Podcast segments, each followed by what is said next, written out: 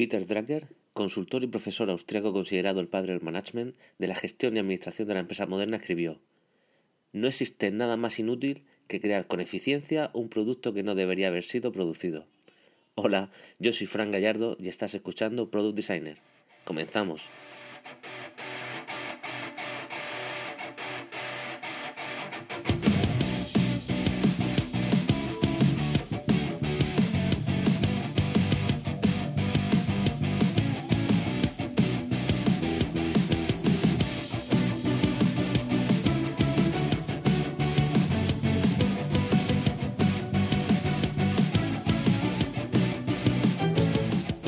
Bueno, muchas gracias por estar escuchando de nuevo eh, un nuevo episodio del podcast de, Product Designer. Y hoy el tema, eh, eh, según el título, como veis, es cómo crear productos digitales. ¿no? Y es que nuestro objetivo como diseñadores de productos al final es crear productos que la gente use, ¿no? que la gente utilice. tienen que ser productos que resuelvan los problemas de nuestros usuarios y que además lo hagan de una forma tan satisfactoria que incluso nos puedan llegar a recomendar, ¿no? Incluso comprar, ¿no? Según el modelo de negocio que tenga el producto que estamos creando. Si eres ya oyente de este podcast, seguro que me has escuchado ya un montón de veces hablar de, la necesidad de la propuesta de valor única, eh, de que tenemos que conocer a nuestros usuarios. Y es que es cierto, es que sin conocer eh, estas dos cosas jamás podremos hacer un buen producto. Y cuando hablamos de diseño de producto, eh, no significa que solo sea un producto bonito, ¿no? O sea, es decir, que estéticamente o plásticamente sea bello sino es un requisito que, debe tener, pero no es el único. Es decir, es que el producto sea bello y bonito hace que sea pues, más agradable de usar, eh, que nos invita a usarlo, ¿no? Eh, y también nos permite, o sea, que sea bonito nos permite tener una mejor posición de cara al usuario para poder conectar con él, ¿no? Pero lo que realmente hace que nuestro usuario use, compre y recomiende nuestro producto es que ese producto solucione sus necesidades o problemas de una forma eficaz. Y para solucionar un problema tenemos que diseñar una propuesta de valor. Ahora bien, ¿Cómo creamos esa propuesta de valor? Bueno, esta propuesta no, se define sentándonos todos en una mesa y diciendo, eh, venga, vamos, vamos a hacer un nuevo gestor de email, venga, todos a proponer ideas, eh, venga, vamos a crear la app más completa, la más chula, venga, que tenga de todo, que haga de todo. Eh, no, no es así como realmente se debe de crear las cosas, aunque en muchísimas empresas realmente se crean las cosas así. Nos sentamos todos, hacemos un brainstorming, cogemos las ideas más chulas, las juntamos y mandamos y hacemos un, producto. Y realmente así no estamos creando buenos productos. Vale, entonces, ¿cómo podemos llegar a definir una propuesta de valor que nos ayude a crear productos? Bueno, lo primero y el principal requisito que necesitamos para esto es tener empatía con el usuario.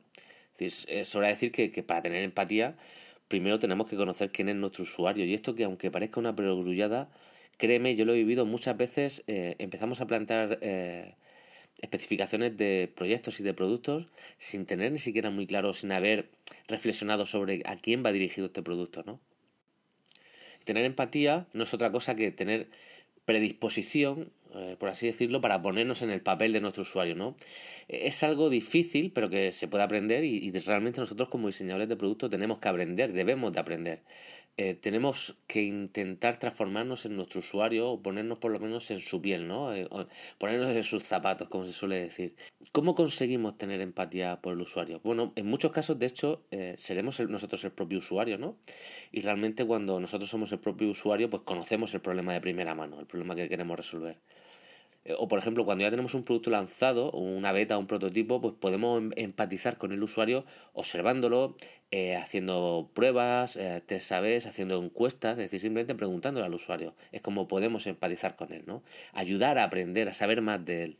Y es que empatizar eh, es, es, algo muy difícil de hacer. De hecho, por ejemplo, mira, mira a tu alrededor. Eh, tendemos a focalizar nuestro discurso, ¿no? La forma en la que nos comunicamos con nuestro cliente, eh, simplemente enfocándonos en nosotros. En plan, mira, somos la empresa líder en el sector. ¿Está en serio?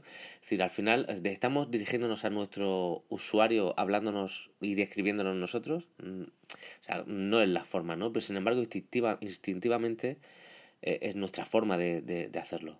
Entonces, por ejemplo, ¿cómo puede ser el proceso para crear una propuesta de valor? Bueno, lo primero, básicamente, también es encontrar el problema. Es decir, es lo primero que tenemos que tener claro, qué problema vamos a resolver. Ese problema va a ser nuestro porqué, nuestro porqué entre mayúsculas. Y va a ser clave para definir nuestra propuesta de valor. Va a ser nuestro trigger, ¿no? Nuestro disparador. Yo te, sobre esto te recomiendo que veas el vídeo que te dejaré en las notas del programa del Círculo Dorado de, de Simon Sinek, donde explicaba eh, una especie de, de, círculo donde nosotros tenemos que partir desde el interior, donde está el porqué, y luego eh, vamos, una vez que hemos definido el por qué estamos haciendo algo, ¿no? Luego podemos pasar a cómo lo hacemos y qué hacemos, cuando en realidad el 90% de las empresas, el 90% de la gente que crea productos lo hace al revés, ¿no? Por ejemplo, eso lo vemos muy bien y lo hace, lo describe muy bien Simon en, en esta charla TED, es la, la, diferencia, lo que diferencia a Apple con respecto al resto. Y es que mientras que el resto, eh, sus productos son puras especificaciones técnicas juntas, eh, Apple, eh, su mensaje va hacia el porqué, es decir, eh, Apple no vende ordenadores, vende lo que tú puedes y lo que vas a conseguir con sus ordenadores, que es muy diferente. Apple no vende hardware, eh, no vende tarjeta gráfica, aunque sí lo hace, aunque vende hardware, lo que vende es eh, la capacidad de poder hacer las cosas que tú puedes hacer con un Mac. Y esa es la clave del porqué. Yo por eso te recomiendo mucho que si no has visto ese vídeo, que lo veas porque está genial. El resumen, sí que es cierto que el resumen de, este vídeo es que la clave de, de, un buen producto está en el por qué lo hacemos, ¿no? Es decir, déjame repetirlo porque es una idea muy básica. La clave de un buen producto está en el por qué lo hacemos.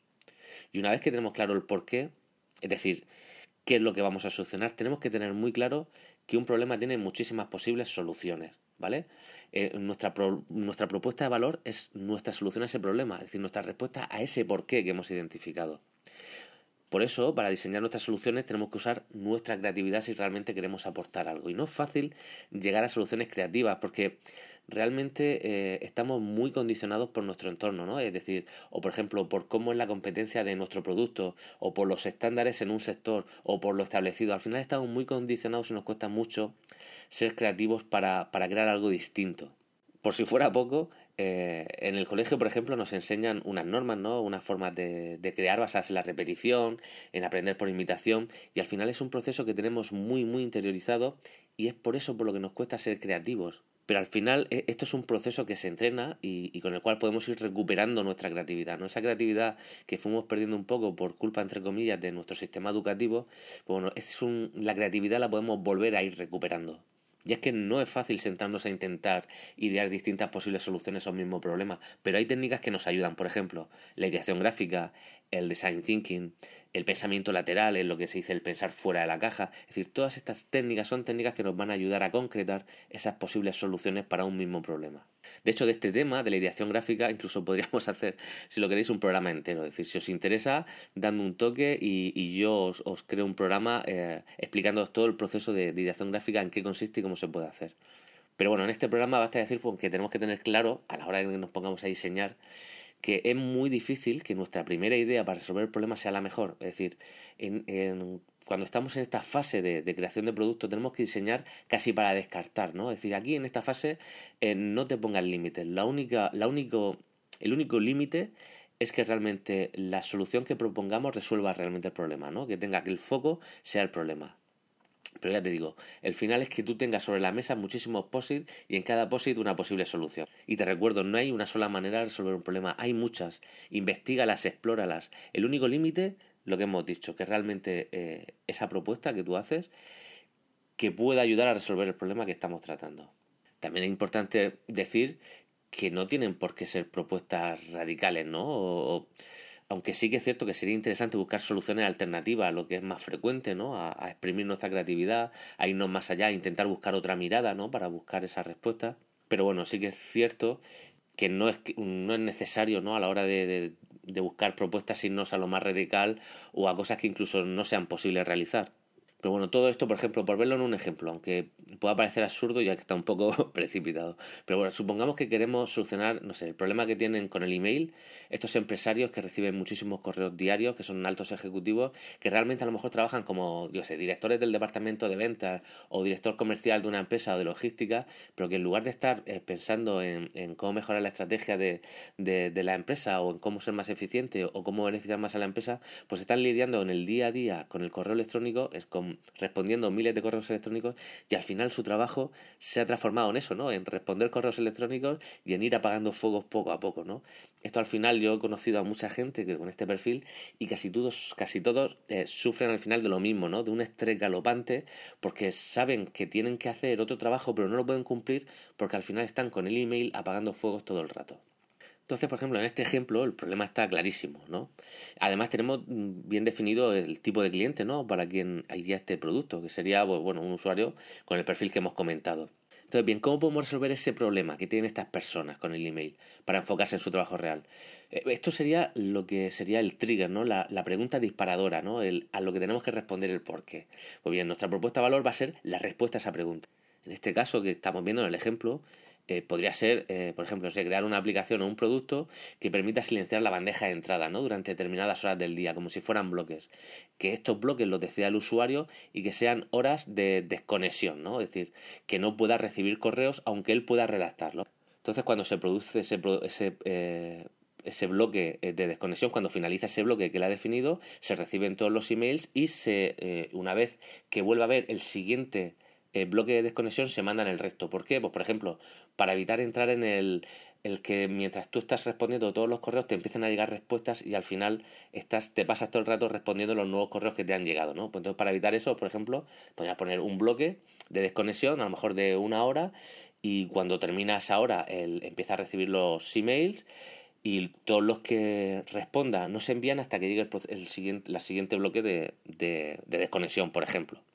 ¿Veis? Esta al final es una posible forma de solucionar el problema. Eh, pero yo en este caso ya no debería parar aquí. Es decir, esta es una primera idea, eh, pero utilizando algún tipo de, pensamiento por asociación, podría ir creando alternativas a esa idea y otras propuestas totalmente diferentes. ¿no? Esta primera idea puede llevar a otra y a otra que al final dé con la solución ideal. Pero es importante eso, que no tengamos apego por estas ideas y que las podemos desechar en cualquier momento.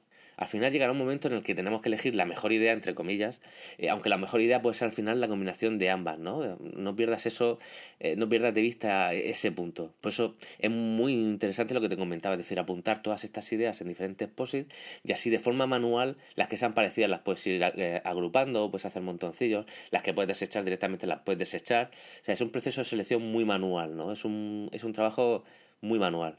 Así que este proceso de ideación gráfica finaliza realmente cuando ya tenemos clara una forma de solucionar el problema que además sea lo suficientemente innovadora, pero que además tiene que ser realizable, ¿vale? No puede ser ningún tipo de locura ni nada de eso. Eh, ya sabemos además que en el mundo real tenemos ciertos aspectos muy limitantes, ¿no? Como puede ser el presupuesto para construir el producto, el tiempo disponible, el equipo que se va a hacer cargo, es decir, al final todo esto son condicionantes para este producto, pero que se verán más adelante.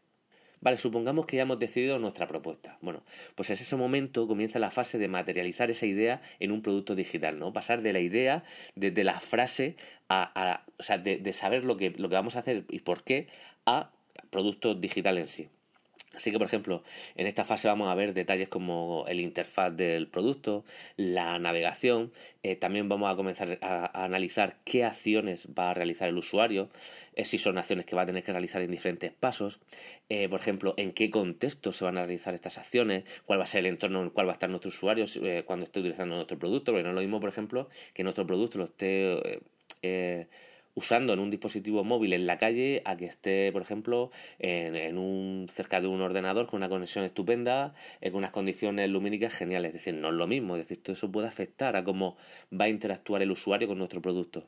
Pero también, como decía, aquí vamos a plantear el interfaz, no la navegación, para que se puedan completar las tareas de la forma más rápida y sencilla posible, y con las menores interacciones. Eh, por ejemplo, em, tenemos que responder a preguntas como ¿tiene el usuario toda la información necesaria para realizar con éxito estas acciones que tiene que hacer? ¿Tiene poca información? ¿Tiene demasiada? Es decir, el producto, la interacción con el producto le va a sorprender, es agradable, el proceso tiene parones que tengamos que avisar. Es decir, todas estas preguntas son las que nos tenemos que hacer en esta fase y que tenemos que ir resolviendo para dar forma final al producto.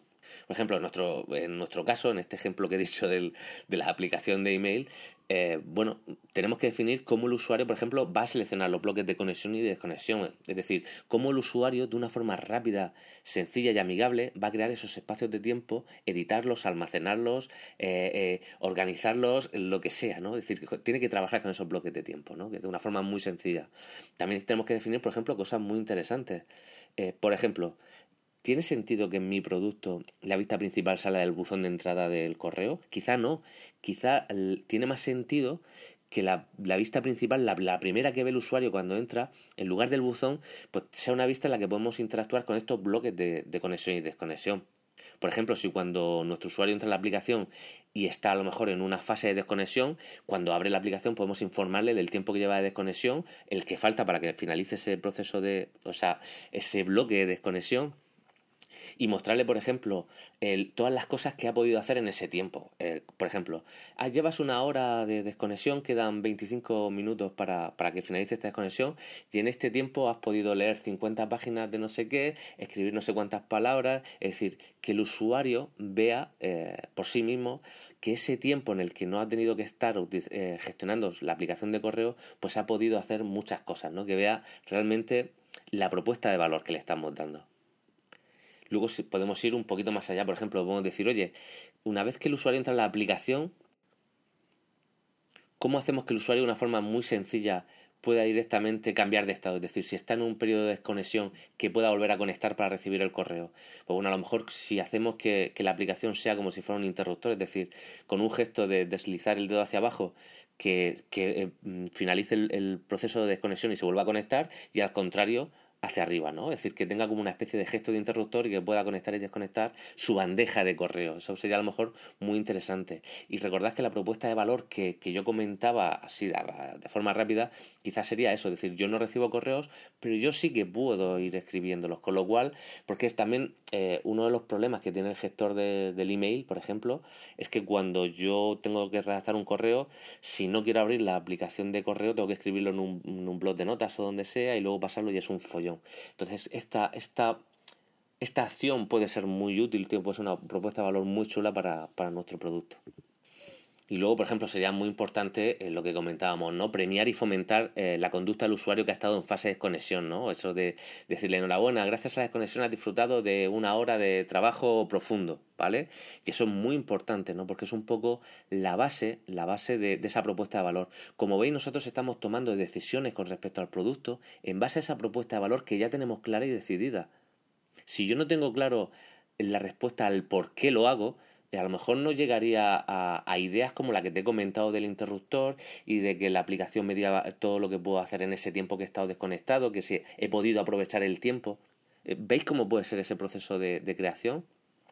Así que bueno, resumiendo en este proceso, pues bueno, hemos detectado un problema a resolver en nuestro cliente. En este caso, pues bueno, era solucionar el estrés que puede sufrir por la mala gestión del email un, alto ejecutivo, por ejemplo. Hemos propuesto una solución que, que, va a ser nuestra propuesta de valor y es que gracias a nuestro producto, mira, podrás trabajar más enfocado, podrás gestionar mejor tu email y al final tendrás menos estrés. Esa sería una propuesta de valor clara para resolver nuestro, nuestro, nuestro problema, ¿no? El problema de nuestro cliente. ¿Cómo aplicamos esa propuesta de valor? Pues bueno, por ejemplo, en este caso concreto, este producto sería con la creación de bloques de conexión y desconexión, ¿no? Y una interfaz, por ejemplo, a modo de interruptor que nos da mensajes y nos motiva a realizar ese trabajo profundo que necesitamos para sentirnos mm, más, menos estresados y más eh, a gusto con, con, nuestro trabajo, ¿no? Que es cuando, cuando sentimos que avanzamos, ¿no? Que hacemos ese trabajo que de verdad importa y no tanto el estar tanto rato con el email. Pues bien, este proceso en el que ideamos soluciones eh, es un proceso que, que, lleva su tiempo, ¿no? No puede ser eh, un proceso apresurado. Mm, eh, esto no se puede hacer delante de la, del sketch, por ejemplo. Es decir, tiene que ser, tiene que ser, no sé, si es en equipo, por supuesto, mucho mejor, ¿no? Porque al final eh, muchas visiones hacen un producto mucho mejor y mucho más completo, pero bueno, si estás tú como consultor o como o le estás haciendo un, pequeño estudio de, producto a un cliente, pues bueno, sí que tiene que ser una zona, yo por ejemplo, yo tengo, eh, como os comentaba, como ya os comenté en un, eh, en un, programa anterior, yo tengo una mesa exclusivamente para todos estos trabajos de ideación gráfica, ¿no? En el que yo no tengo ninguna distracción cerca, no tengo ni el ordenador, ni tengo ningún dispositivo móvil, simplemente tengo papel, eh, POSIT, eh, rotuladores y, poco más. Entonces es una zona, es un entorno que yo me he creado que me ayuda a, este, a, a, inducir este proceso de ideación gráfica y en el que puedo aportar soluciones a problemas de forma lo más creativa posible. Bueno, ya hemos definido más o menos cómo va a ser nuestro producto, cómo más o menos va a funcionar. Entonces entramos en la fase ya de ejecución, ¿no? En la que tenemos que testear que esa propuesta de valor que hacemos es válida, ¿no? Validarla con clientes. ¿Cómo? Pues bueno, de la forma más rápida y económica posible. ¿Esto qué quiere decir? Tenemos que crear un prototipo, ya sea mediante una UI estática, un prototipo animado en, en InVision o en Marvel, eh, una serie de secuencias de, de, fotografías o incluso un esquema hecho a mano. Tenemos que mostrarle a nuestro usuario ese producto de la forma en la que él asuma si ese producto eh, resuelve eh, su problema o no. Pero aquí no importa tanto el método o la forma de crear un prototipo, sino la función, ¿no? El testear, el validar con el uso de los usuarios, con la utilización de los usuarios de nuestro producto, de que esa propuesta que hemos hecho realmente resuelve el, producto, ya sea mediante una beta o si el, usuario, el producto ya existe analizando y estudiando el comportamiento de nuestros usuarios, haciéndose haciendo encuestas, con lo que sea, ¿no? Pero esta fase es vital. Si detectamos que nuestra propuesta de valor no resuelve el problema de nuestro usuario, tenemos que volver al punto 2, al punto anterior, y eh, volver con lo que hemos aprendido, con los datos que tenemos del cliente de por qué no acaba de funcionar, corregir nuestro prototipo y seguir hasta que al final ese producto final resuelva de forma eficiente eh, el problema que tiene que resolver. Y bueno, hasta aquí el programa de hoy en el que hemos visto un poco cómo crear eh, un producto digital, aunque más que cómo crear, es cómo plantear, ¿no? Cómo plantear soluciones a problemas eh, y transformarlos en productos digitales. Y bueno, ante cualquier comentario, cualquier cosa que me quieras decir, ya sabes que me tienes en Twitter, donde soy arroba fran barra baja gallardo. Puedes mandarme email, que estoy encantado de siempre hablar con vosotros a fran arroba gallardoramos.com. Y bueno, y si os parece bien, nos vemos en el próximo programa, donde intentaré que sea también un tema muy, muy interesante y que sea de tu agrado. Bueno, muchas gracias por escucharme. Un abrazo. Adiós.